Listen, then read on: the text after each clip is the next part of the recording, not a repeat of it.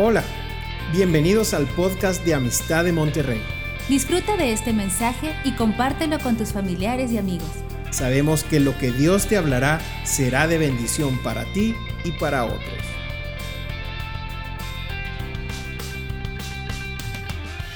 Hoy quiero hablarles, probablemente no me dé el tiempo, pero quiero hablarles de los pies de Jesús, hermosos pies de Jesús. En el libro de Romanos eh, nos habla ahí en el capítulo 10, versículo 14 al 15. Y no sé si me dé tiempo para hablar de todos los aspectos que, que estuve descubriendo de esto que, que vamos a hablar hoy, pero esto es importante. En el libro Romanos 10 dice que cómo van a invocar a aquel en el cual no han creído. Hay gente que no ha creído en Dios, no ha creído en Cristo. Mucha gente dice, yo, creo en Dios. ¿De qué Dios, a qué Dios te refieres? ¿A Buda? ¿A Mahoma? ¿Al sol? ¿Al dinero? ¿A qué Dios te estás refiriendo? No conocen al Dios de Abraham, de Isaac y de Jacob, no conocen al Dios de la Biblia. ¿Cómo van a invocar al nombre de Jesús?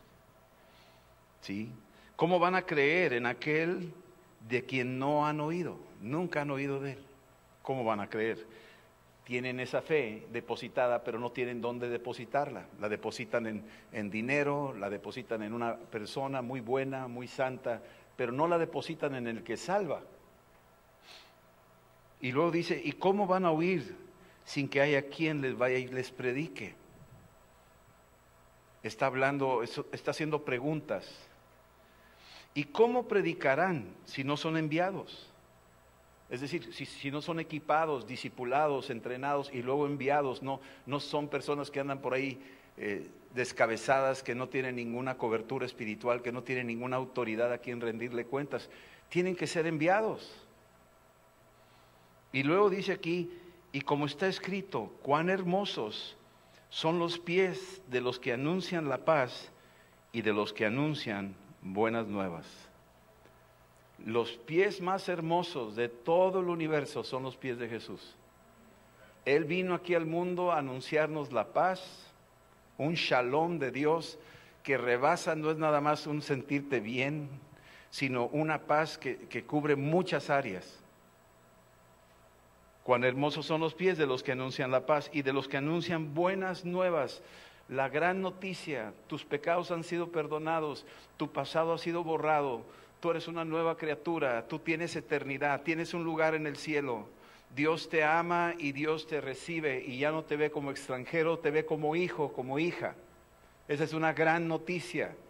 Y que la muerte que tú pudieras tenerle miedo y que continuamente nos acechan los noticiarios y todo eso y, y tratar de asustarnos.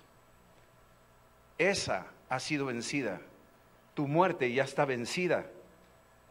No le tengas miedo está vencida. Esa es una gran noticia. Y yo quiero hablarte de estos, de estos pies de Jesús, estos hermosos pies de Jesús. Y voy a entrar a algunos versículos y voy a empezar diciendo que los pies de Jesús son pies sanadores. Son pies sanadores. Y tú vas a verlo aquí en la misma escritura.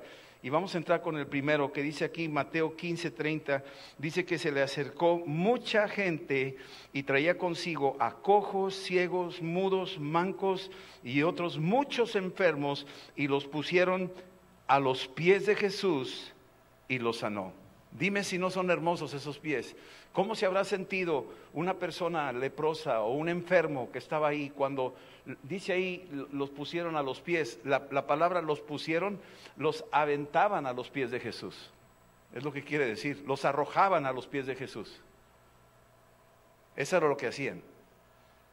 Y al ponerlos a los pies de Jesús, en los pies de Jesús, salía una virtud donde la gente era tocada y era sanada, de todo tipo. Piénsalo, mira lo que dice aquí, dice, ellos eran sanados, dice aquí, había de todo tipo, había cojos, había ciegos, había mudos, había mancos. ¿Cómo sanas un manco?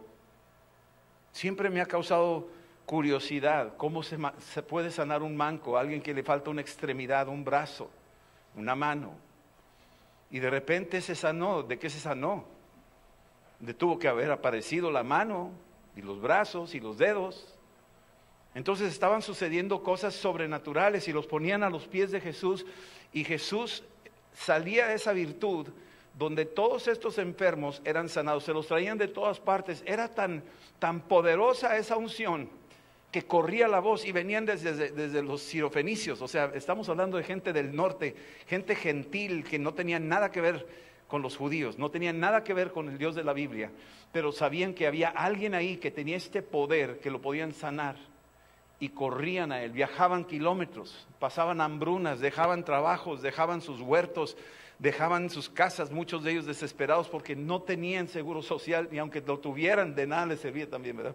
Este, entonces, todo eso estoy hablándoles de la necesidad de la gente hoy en día, necesitamos orar y ponerlos a los pies de Jesús a nuestros enfermos. Poner delante de Jesús nuestra propia enfermedad.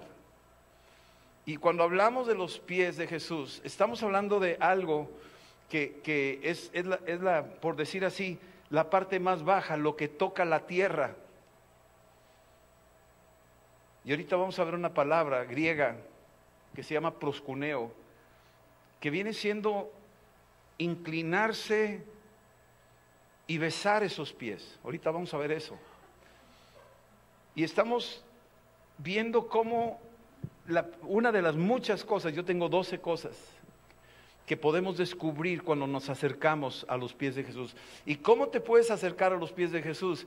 La mejor manera es humillándonos. Es la mejor manera acercarnos a los pies de Jesús. Cuando uno se humilla, cuando uno lo reconoce, esa era la forma en que reconocían a las autoridades, era la forma en que reconocían a los reyes, se postraban delante de ellos, se ponían a los pies de ellos. Y esto era una de las formas donde vienen y ponen a los pies de Jesús los enfermos, todo tipo de enfermo lo venían a poner. Tú puedes presentar a tus enfermos a los pies de Jesús. Tú puedes orar por seres queridos que están enfermos a los pies de Jesús. Tú puedes acercarte con tu propia enfermedad a los pies de Jesús. Aparta un tiempo eh, ahí en tu habitación, ahí en tu cuarto, y, humíllate, póstrate delante del Señor y presenta tu necesidad, ahí tu enfermedad, y el Señor tiene un poder sobrenatural. Jesús va a estar ahí en tu habitación. Así como lo vio mi chico, que estaba alguien ahí en esa habitación y que nadie sabía que, pues quién es, no había nadie aquí, no ha habido nadie aquí. No sabemos quién era el que estaba ahí. Bueno, pues será el sereno, pero alguien estaba aquí y alguien estaba peleando por mí, alguien estuvo defendiéndome. ¿sí? La segunda cosa que vemos aquí son los pies de liberación, pies de liberación. Mateo 22, 44 dice, y dijo el Señor a mi Señor, esta es una profecía dicha en los salmos, hablando de David. David está diciendo esta escritura, pero David está diciendo, dijo mi Señor a mi Señor. O sea, está hablando de, ¿cómo? ¿Cuál Señor? Está hablando del Mesías, todavía ni nacía, y él le está llamando Señor al Mesías que todavía no nacía. Jesús los, los, interrogó a los fariseos, ¿de qué Señor está hablando? ¿Por qué lo reconoce David al Mesías como Señor? Porque Jesús es Dios, por eso lo reconocía como Señor. Y dijo el Señor a mi Señor, siéntate a mi diestra hasta que ponga a tus enemigos por estrado de tus pies.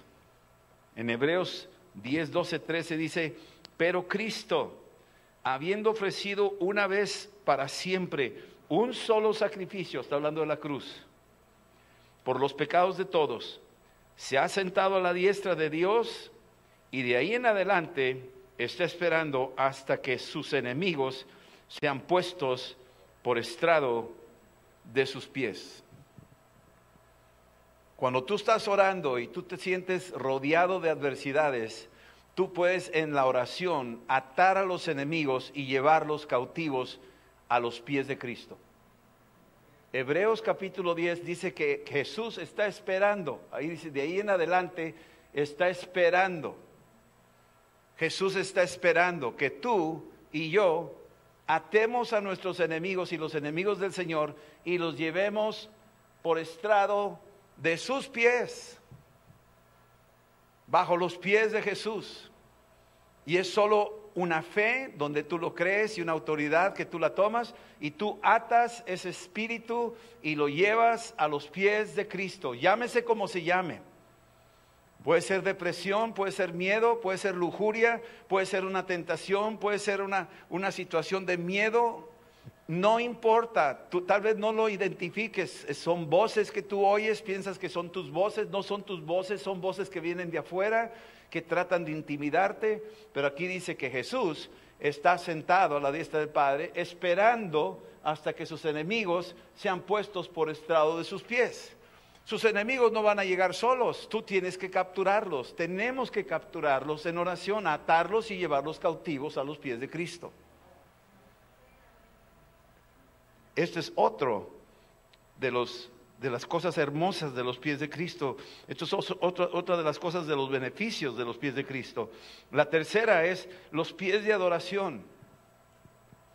Los pies de adoración, aquí vemos muchos ejemplos, y te, menciono aquí uno de ellos, que es el Mateo 28, 9, cuando las mujeres van a la, tumba a ver, a Jesús y se encuentran donde Jesús ha resucitado, y dice aquí, he aquí Jesús les salió al encuentro diciendo, salve, y ellas acercándose, abrazaron sus pies y le adoraron abrazaron los pies de Jesús. Es, un, es, es, una forma que hay que ir captando lo que se está diciendo en la escritura, que ese proscuneo es una forma de inclinarse y de adorar. Es, es una forma donde te humillas a ti mismo y reconoces el señorío de Cristo en tu vida, reconoces su autoridad, reconoces su persona. Proscuneo llega a un extremo de decir, es como un perro que le lame la mano a su amo. Eso es lo que significa. Imagínate qué grave. Algunos de ustedes dirán, no, yo ya me voy. no aguanto eso. Pues esa es tan fuerte la humillación, tan fuerte el quebrantamiento, tan fuerte que tienes que rendir tu corona ahí y dejarte de orgullos, dejarte de tonterías que pudieras sentirte como el mismo diablo que se sentía superior a Dios. A veces nos sentimos superior a los demás o juzgamos a los demás o vemos hacia abajo a los demás y tú quieres adorar a Dios, tú no vas a poder adorar a Dios. Si no puedes, si no puedes reconocer a tu prójimo, ¿cómo vas a reconocer al Dios de los ejércitos, al Dios todopoderoso? Estas mujeres abrazaron los pies de Jesús y le adoraron. Qué increíble escena, yo no me imagino pero van y lo abrazan sus pies y están ahí pegados adorando, están exaltando a Cristo. Y eso es parte para nosotros entenderlo, porque Dios le dio a él un nombre que es por encima de todo nombre, para que en el nombre de Jesús se doble toda rodilla y toda lengua confiese que Jesús es el Señor. Yo no sé cómo va a ser exactamente en el cielo, pero me imagino que va a haber un momento donde nos vamos a postrar a sus pies. Nos vamos a postrar a, sus pies. Esas rodillas que tienen no son gratis. Las diseñó el Señor para que se doblegaran delante de Él. Fuimos diseñados para adorarlo. Y es ahí donde nosotros tenemos que humillarnos delante del Señor. No hay lugar para el orgullo. Número cuatro, estos pies son lugares de súplica. Es el lugar donde, donde corrieron a sus pies, Mateo, Marcos 5, 22, dice aquí, y vino uno de los principales de la sinagoga, llamado Jairo, y luego que le vio, se postró a sus pies. Es un lugar de súplica venía con una tremenda necesidad, se postró a los pies de Jesús. Jairo era un hombre principal, era un hombre, vamos, bien acomodado, tenía una posición social, lo que tú quieras y mandes. Y este hombre tiene una tremenda necesidad y no hay un ser humano que no tenga una necesidad. Y no hay uno solo de nosotros que en algún momento dado de la vida no le tengamos que suplicar a Dios algo de vamos a tener que pedir algo. Si oyéramos lo que se oye en los hospitales, si entráramos así y nada más caminar por los pasillos y oír la súplica de un padre por un hijo, un bebé, o de un hijo por un padre que está en su lecho de agonía, empiezas a entender el poder de la súplica, lo que significa la súplica. Algunos no saben a quién suplicarle, pero aquí Jairo sabía a quién suplicarle. Lo buscó, dejó su casa, dejó a su hija ahí enferma, corrió buscando al Señor y se postró y le suplicó, le pidió. Marcos 7:25 dice, porque una mujer cuya hija tenía un espíritu inmundo, luego que oyó de él, vino y se postró a sus pies. Esta mujer era sirofenicia, venía de Tiro, venía del norte. Te estoy hablando de varios kilómetros. Venía caminando kilómetros con una, con una súplica en su corazón diciendo, ojalá lo encuentre, ojalá dé con él, ojalá me atienda. Yo sé que los judíos nos segregan y no nos reciben, pero yo me voy a, a, tener que apurar porque no hay otra forma, le tengo que suplicar un favor a él. He oído que él puede sanar, he oído que él puede liberar. Y viajó kilómetros y dejó atrás su cultura y, sus, sus, prejuicios y sus ideas y sus temores, los tuvo que hacer un lado hasta que se humilló. Y esta mujer fue la que le dijo, mira, los perritos comen de las migajas de los hijos, así que yo vengo por migajas, dame aunque sea algo, es una súplica. Y a veces nosotros como que esperamos que los demás nos supliquen a nosotros y no nos damos cuenta que algún día seremos nosotros los que vamos a suplicarle a Él. Por eso tenemos que tratar a los demás con consideración. No sea que tú te encuentres en una situación similar y tú busques que te atiendan tu súplica. Entonces, los pies de Jesús es un lugar de súplica. Capítulo 11 de Juan, versículo 32. María acaba de perder a su hermano y cuando llegó a donde estaba Jesús y al verlo se postró a sus pies diciéndole, Señor, si hubieses estado aquí no habría muerto mi hermano. O sea, ya después de muerto hay todavía una súplica. Hay una queja, hay, un, hay una inconformidad, hay, algo allá adentro que está ella buscando una explicación. ¿Por qué no lo atendiste? ¿Por qué no lo quisiste? Ahorita hay, hay mujeres y también hombres que han perdido seres queridos, sus esposas o sus esposos, y están en, en la encrucijada, están en un callejón sin salida y están cuestionando y están suplicando, aclárame, ¿por qué pasó esto, Señor? ¿Qué hice yo mal? ¿Por qué no llegaste a tiempo? Te lo pedí, seguí la receta bíblica y no se cumplió. Pedí en el nombre de Jesús que aquí dice y no se cumplió. Oré en lenguas y no se cumplió. Quiero entender qué fue lo que pasó. Eso es como una súplica.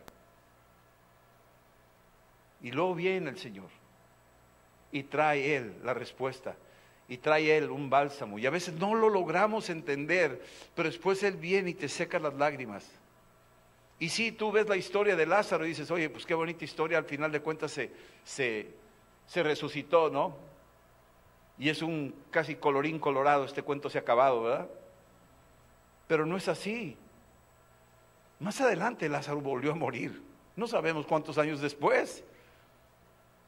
Pero quiero que entendamos algo. Jesús es la resurrección. Y cuando captamos lo que significa Jesús en nuestra súplica, sabemos que Él todo lo puede aún la misma muerte está resuelta. Aún la misma muerte está resuelta. Nos ha dado a nosotros vida eterna. Número cinco,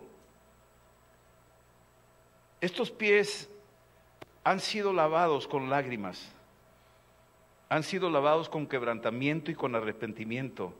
Una mujer, Lucas 7:38, dice que estando ahí detrás de él a sus pies, llorando, comenzó a regar con lágrimas sus pies y los enjugaba con sus cabellos. Esta es una adoración muy, como dicen algunos, extravagante. Son pies que no tienen calcetines. Yo he visto los guaraches de, yo tenía trabajadores que venían de la Sierra de Puebla y ellos no usaban zapatos, no les gustaba. ellos sus guaraches de Goodrich Euskadi, así grandotes, de cuero, no usaban calcetines, eran felices y tenían unas costras de lodo de este vuelo. En esos tiempos usaban guaraches. sin calcetines. Las calles no eran pavimentadas. Había lodo, había excremento de camello, de burro, de vaca, de lo que tú quieras. O sea, no había la higiene que tenemos nosotros, no había drenaje como lo tenemos nosotros. Y la gente caminaba en esos lugares y la costumbre era que cualquiera que entrara en una casa le lavaban los pies antes de entrar. Pero Jesús llega a esta casa de un hombre y ni siquiera lo atienden. Lo tratan como un don nadie, como un cualquiera Jesús. Como si fuera cualquier cosa. Hoy muchos usan el nombre de Jesús como si fuera cualquier cosa. No saben que ese nombre salva. Los chavos hablan y, sueltan ahí sus chistes y sus maldiciones y hasta usan el nombre de Jesús como si fuera cualquier cosa. O sea, no saben y no le dan el honor para poderlo dejar entrar. No le lavan los pies a Jesús. Ah, pero hay alguien, hay alguien que sabe. Hay alguien que está bien quebrada. Alguien que necesita, alguien que está gritando auxilio, necesito ayuda y ve a Jesús. Está sentado Jesús viendo así hacia el invitado de honor según él. Él es el invitado de honor. Simón el leproso lo está invitando a su casa. Se siente muy seguro porque invitó una estrella famosa de Israel. Jesús de Nazaret estuvo en mi casa. Fírmale aquí en mi libreta de los invitados distinguidos. Tómate una foto conmigo. Gracias por visitarme. El que sigue. Esa es más o menos la mentalidad. Y esta mujer llega por atrás. Y dice ahí la escritura que, que está ahí quebrada. Algo le pasó. Algo en el camino cuando él la vio. No sabemos si fue la misma mujer que iban a matar, que iban a pedrear y que le dijo, vete en paz, tus pecados te son perdonados, no peques más. No sabemos si es la misma. Pero algo pasó en ella, hubo un quebrantamiento en su corazón, algo que, se, que, le ardía, algo que se sentía asquerosa, asquerosamente sucia por su vida, por su estilo de vida. Y cuando Jesús la ve y la ama y la respeta y le da su lugar de honor a ella, ella dice, nadie me ha amado, nadie me ha visto como tú me has visto. Nadie, todos me, miran con ojos de lujuria y lascivia, pero tú me has visto con ojos de amor, con ojos de compasión, con ternura. Ni mi papá me veía así. Siempre fui menospreciada. Y los hombres que cruzaron mi camino solamente veían qué podían sacar de mí. Me sentía tan sucia que no merecía ni siquiera existir. Y, de repente tú fuiste pasando mi camino y te vi y me viste. Y la forma en que me trataste, me diste dignidad que yo no merecía. Y se atrevió esta mujer y se mete a la casa y está Jesús ahí y dice aquí claramente que estaba ella ahí, estando dentro, él llegó a sus pies, estaba ahí la mujer, comenzó a regar con lágrimas sus pies, ni siquiera usaron un lebrillo con agua, sino los pies de Jesús fueron lavados con lágrimas. Lágrimas ¿Qué tantas lágrimas puedes derramar? Pues dos, tres gotas de lágrimas se acabó. No, estos eran chorros de lágrimas. Una fuente imparable de lágrimas. Ahorita hay muchas lágrimas en la ciudad. Esta mujer había llorado y dice ahí que le lavó los pies con sus cabellos Imagínate hasta dónde llegó la humillación de esta mujer para tocar esos pies. Esos pies que la podían sanar, esos pies que la podían liberar, esos pies que oían la súplica. Y esta mujer está quebrada a los pies, está arrepentida, no sabe cómo, no sabe cómo explicarlo, no tiene manera de decir, mira, ¿Para qué te lo digo? Tú ya lo sabes. ¿Para qué quieres detalle? No, Jesús no es un psiquiatra. Cuéntame tu infancia, hija mía, cómo fue todo.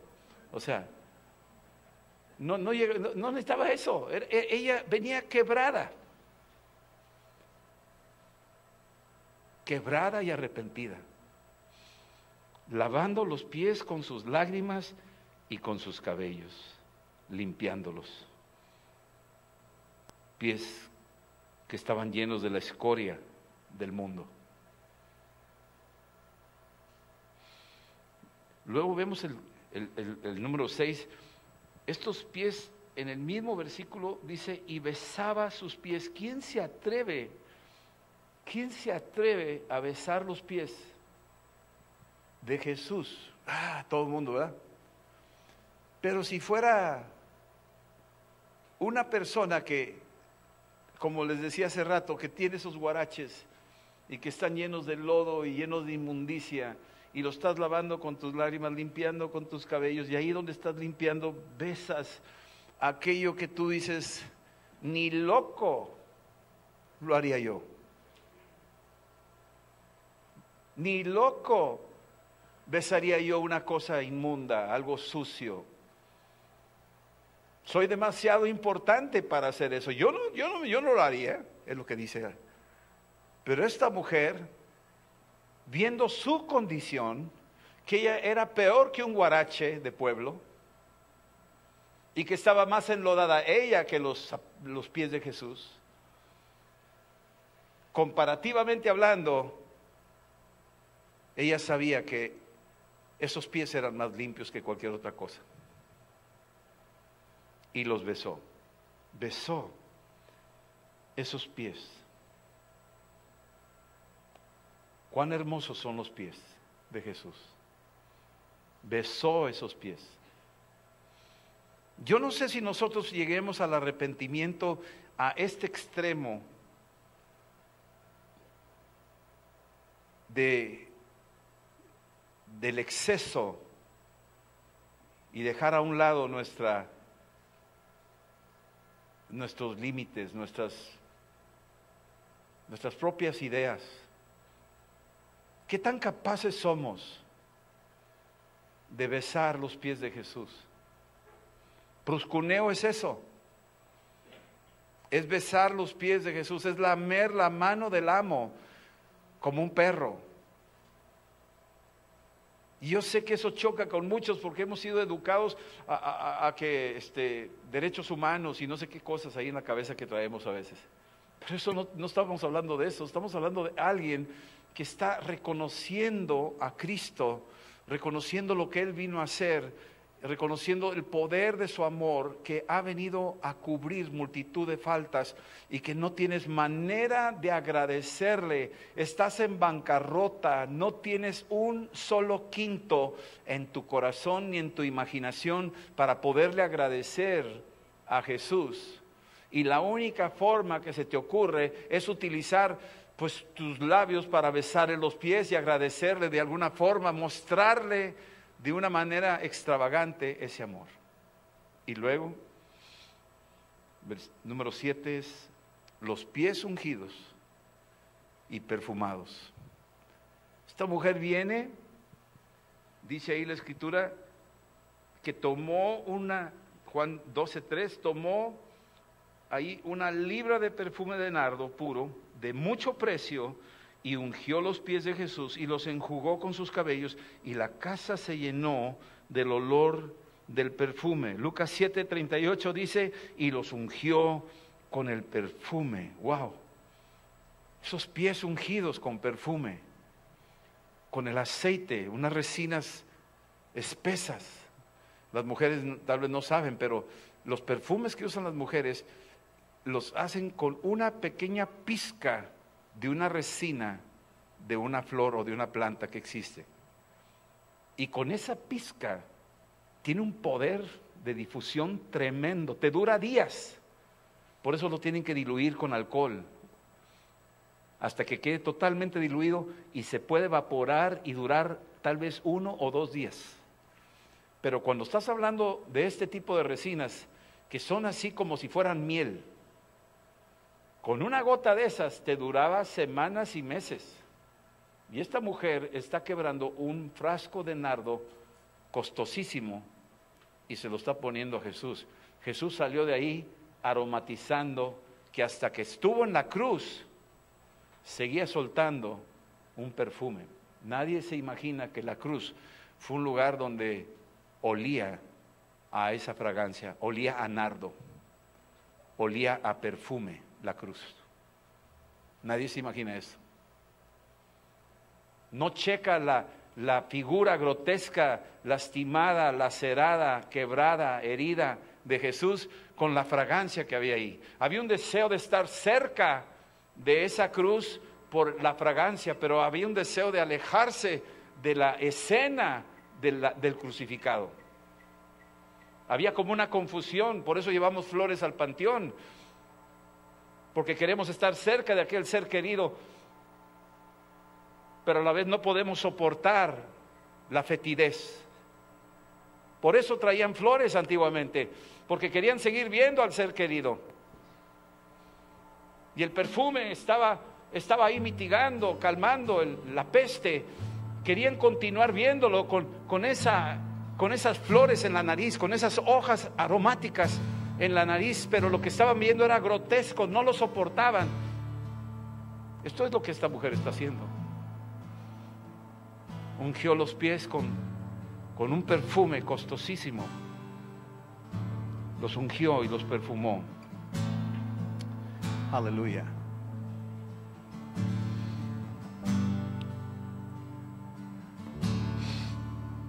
Gloria a Dios. Lo voy a dejar aquí. Lo voy a dejar aquí. Y la semana que entra continuamos. Es que te voy a dejar picado para que vengas.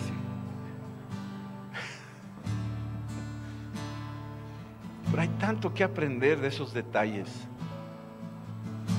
Tanto que aprender de, de lo que Cristo está aquí. Dice la escritura, la tierra es el estrado de tus pies.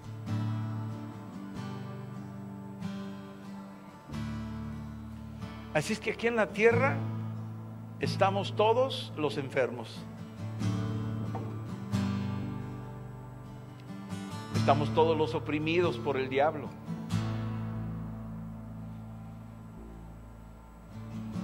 Estamos todos los pecadores.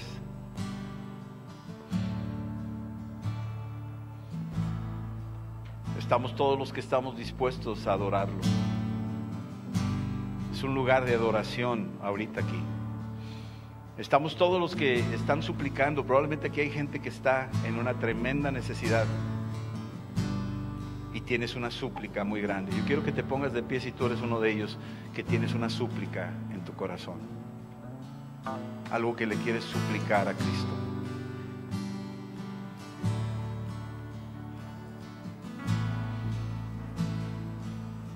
Tal vez haya quienes también necesitan quebrarse, quebrar, quebrar, quebrar el corazón delante de Él y decirle, Señor, no tengo que darte detalles, tú ya sabes dónde ando mal. Yo solo quiero quebrarme delante de ti. Me quiero arrepentir delante de ti.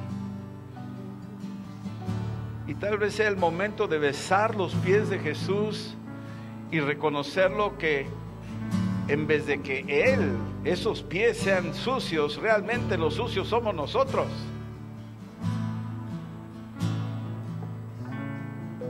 Y besar sus pies.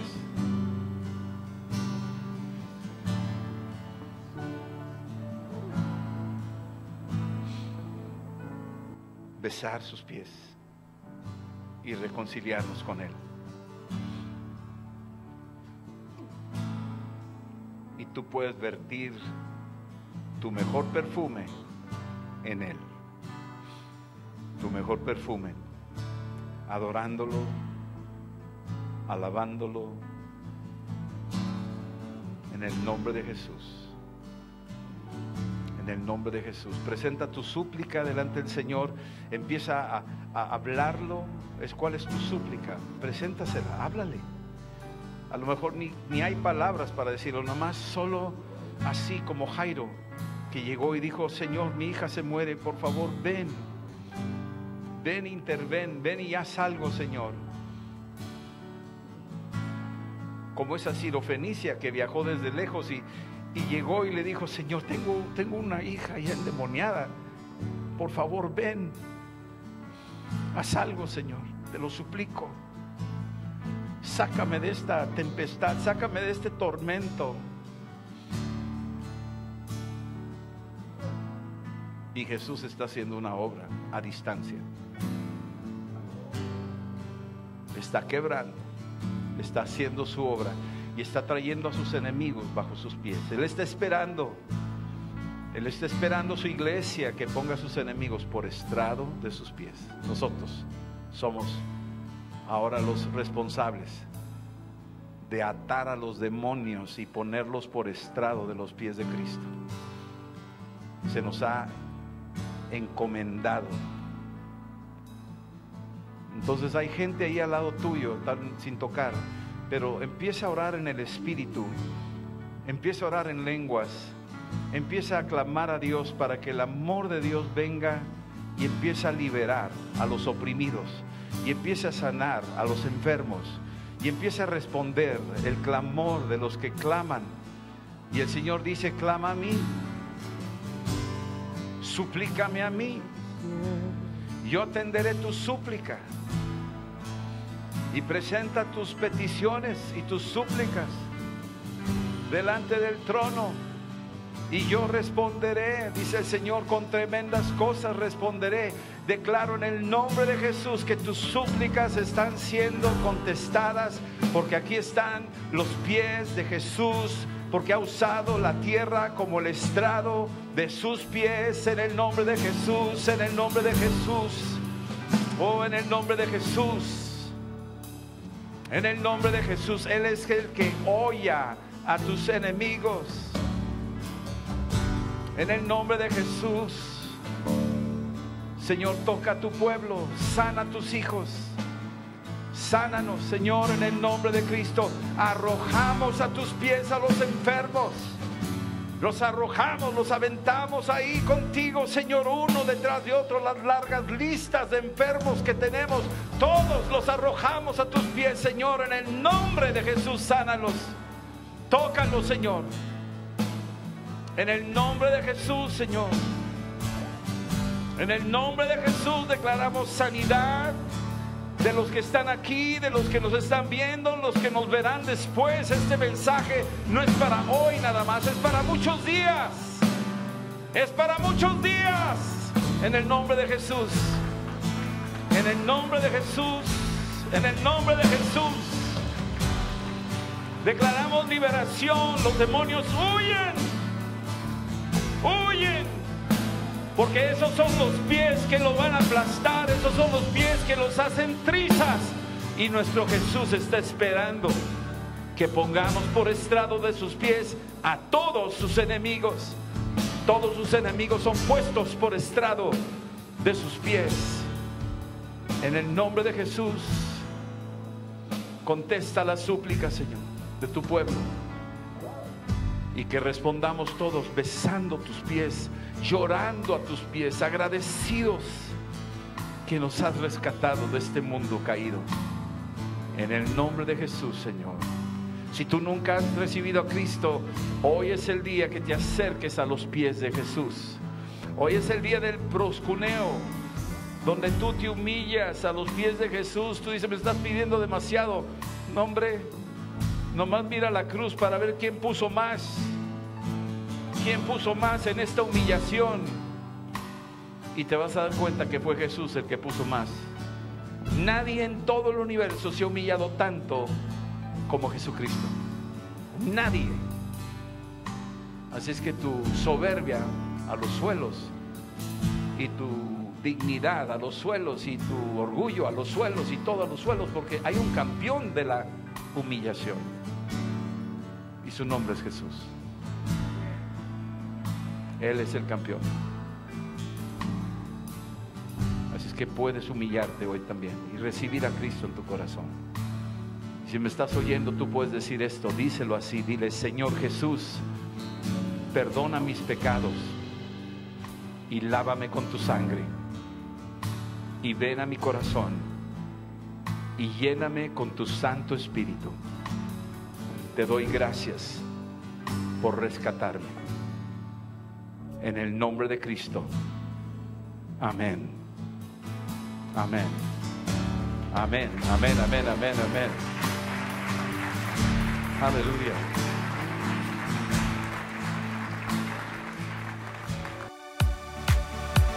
Esperamos que este mensaje te ayude en tu vida diaria.